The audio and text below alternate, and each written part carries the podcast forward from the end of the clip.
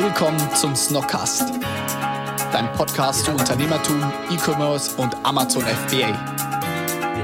Du erhältst wertvolle Einblicke in spannende Unternehmen und außergewöhnliche Geschäftsmodelle. Zusätzlich erwarten dich ehrliche Interviews, hitzige Diskussionen und motivierende Gespräche. Der Snockcast bringt dich und dein Business auf das nächste Level.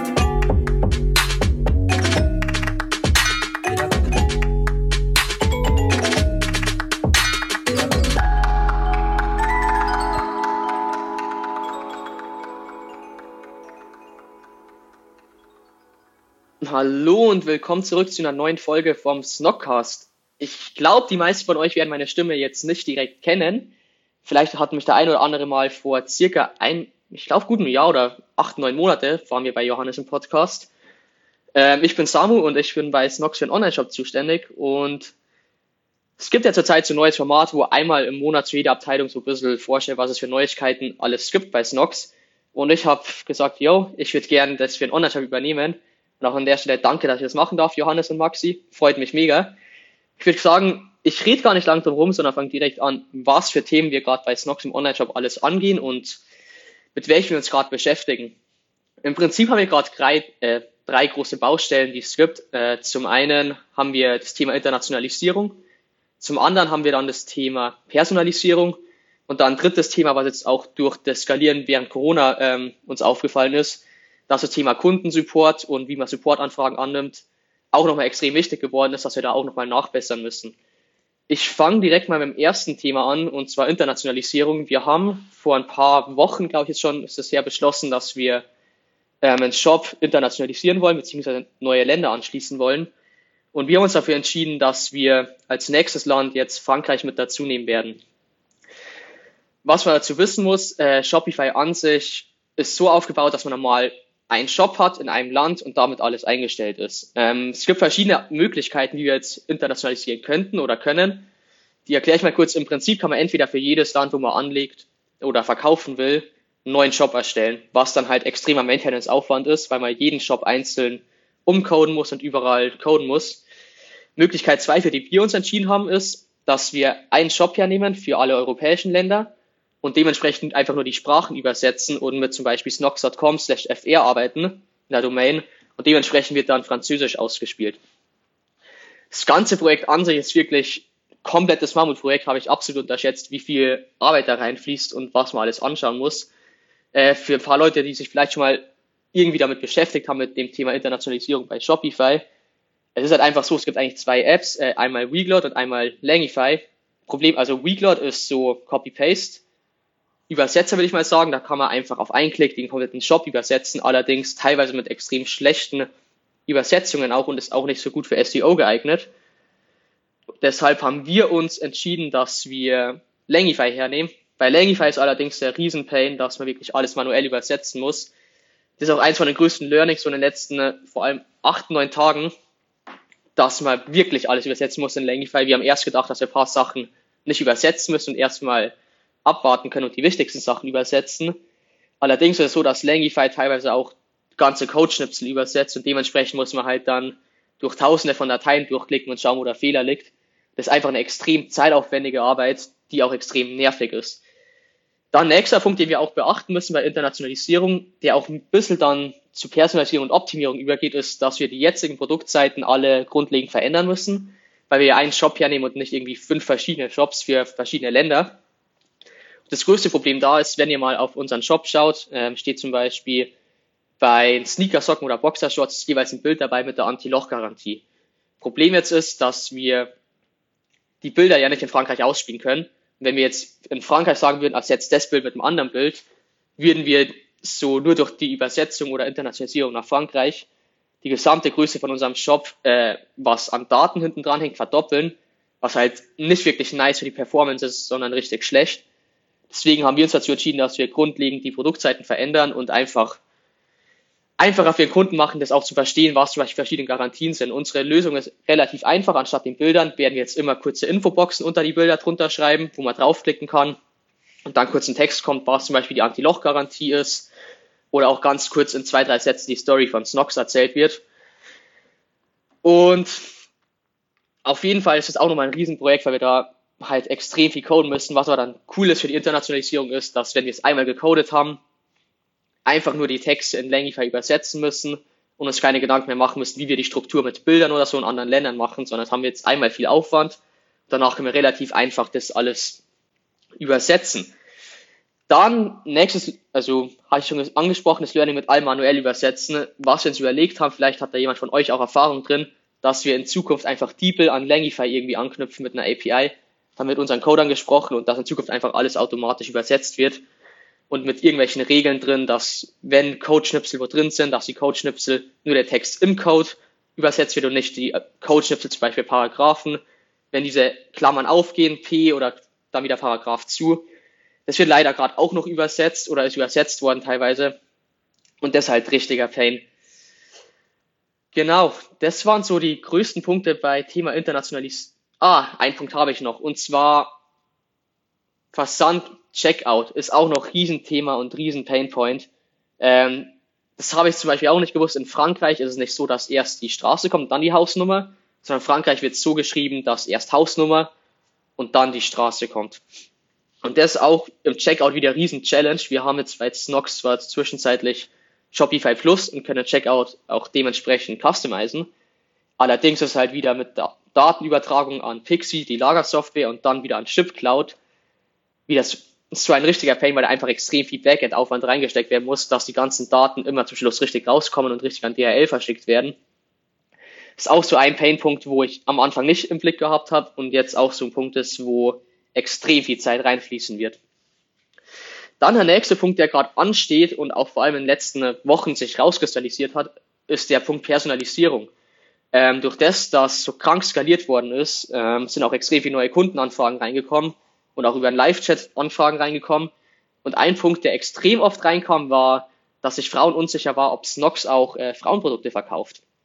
Den ersten Fix, den wir dafür gemacht haben, war, dass wir einfach in die Beschreibung überall reingepackt haben, äh, zum Beispiel Sneakersocken, Socken für Damen und Herren und dass man einfach auf den ersten Blick das sieht, was wir jetzt aber machen wollen, weil Personalisierung an sich ist einfach, dass man den Shop, dass jeder Nutzer eine andere Version vom Shop sieht.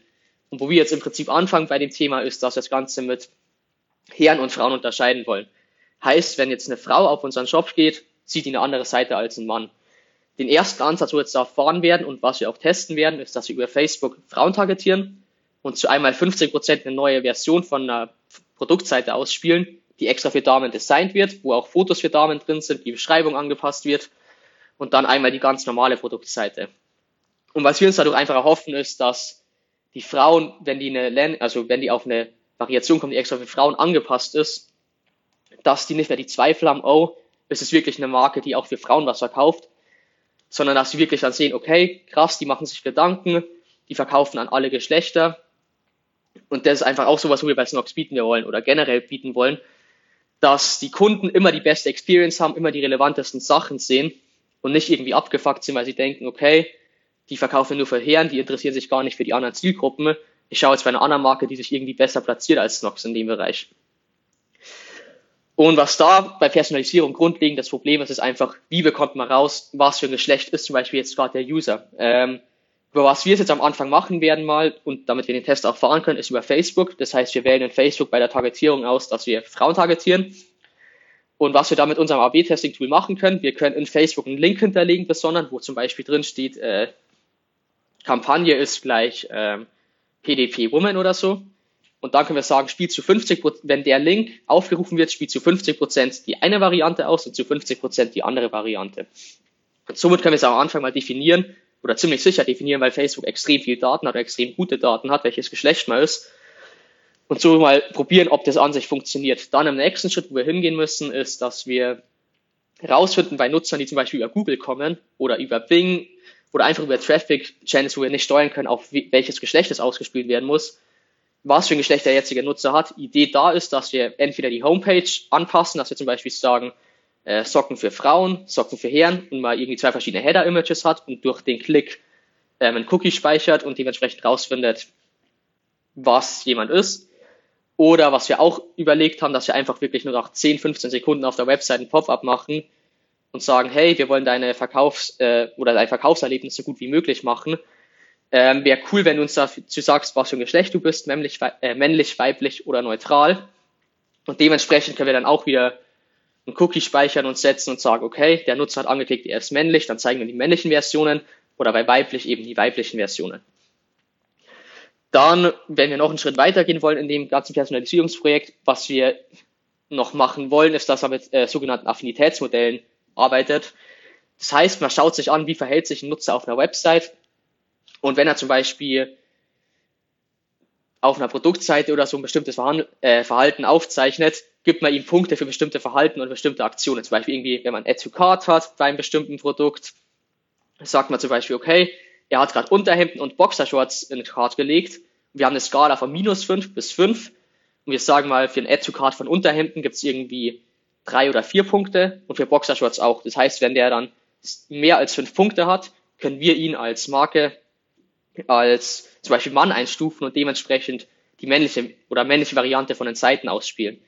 Wenn hingegen irgendwie Sneakersocken in rosa in den Warenkorb gelegt werden oder Sneaker, äh, Invisible-Socken in rosa, können wir zum Beispiel sagen, okay, das ist sehr wahrscheinlich, dass das eine Frau ist.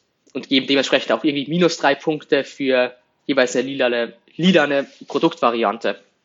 Und so wollen wir einfach jetzt langfristig rausfinden und personalisieren, was für Nutzer haben wir auf unserem Shop, angefangen mit Geschlecht und da kann man eben noch viel weitergehen und sagen, okay, wir wollen wissen, haben wir irgendwie verschiedene Käufersegmente, zum Beispiel Leute, die einfach gerne den besten Preis haben. Das wird man zum Beispiel auch das feststellen, indem sie nach Preis sortieren oder filtern oder Gutscheincodes ausprobieren, dass wir für die ganzen verschiedenen Segmente, die es auch im Shop gibt, anfangen, alles personal zu personalisieren. Das ist ein relativ großes Thema und ich glaube, da werde ich in den nächsten Wochen und Monaten auch noch viele Updates geben, äh, weil wir da einfach noch ganz am Anfang stehen bei dem Projekt steckt.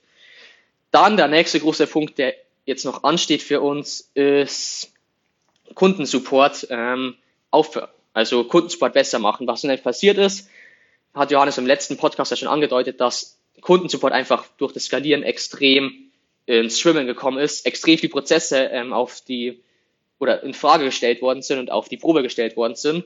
Einer davon war zum Beispiel mit Retouren, Umtausch und Anti-Loch. Stand jetzt funktioniert das ja alles über Typeforms, muss alles manuell geprüft werden.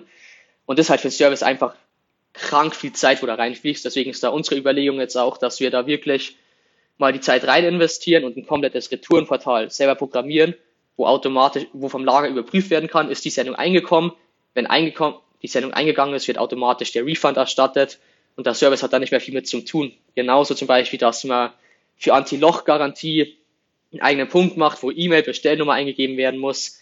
Dann wird automatisch überprüft, gibt es die Bestellnummer mit der E-Mail zusammen, stimmt es, äh, wann hat er bestellt, ist es innerhalb von der Garantie und in Zukunft muss der Support dann einfach nicht mehr manuell alles nachschauen, sondern wird extrem viel Arbeit abgenommen.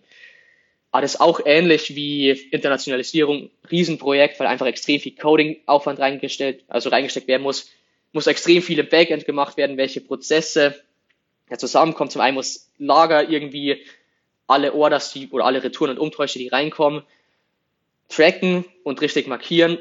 Und da muss an Kunden das richtig kommuniziert werden. Die E-Mails dafür müssen aufgesetzt werden. Das ganze Ding muss erstmal noch designt werden.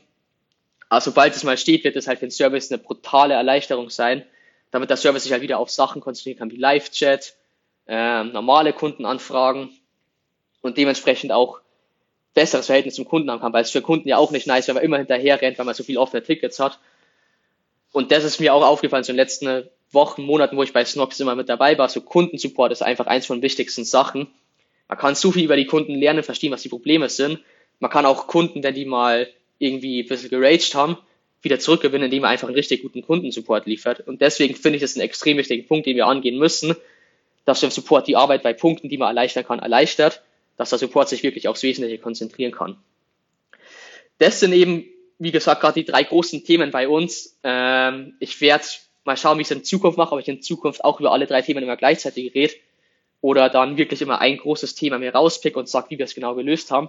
Vielleicht könnt ihr auch einfach Feedback geben, was euch am meisten interessiert. Wollt ihr so einen komplett groben Überblick haben oder wollt ihr eher wirklich detaillierte Sachen über einen bestimmten Punkt haben und wir die lösen?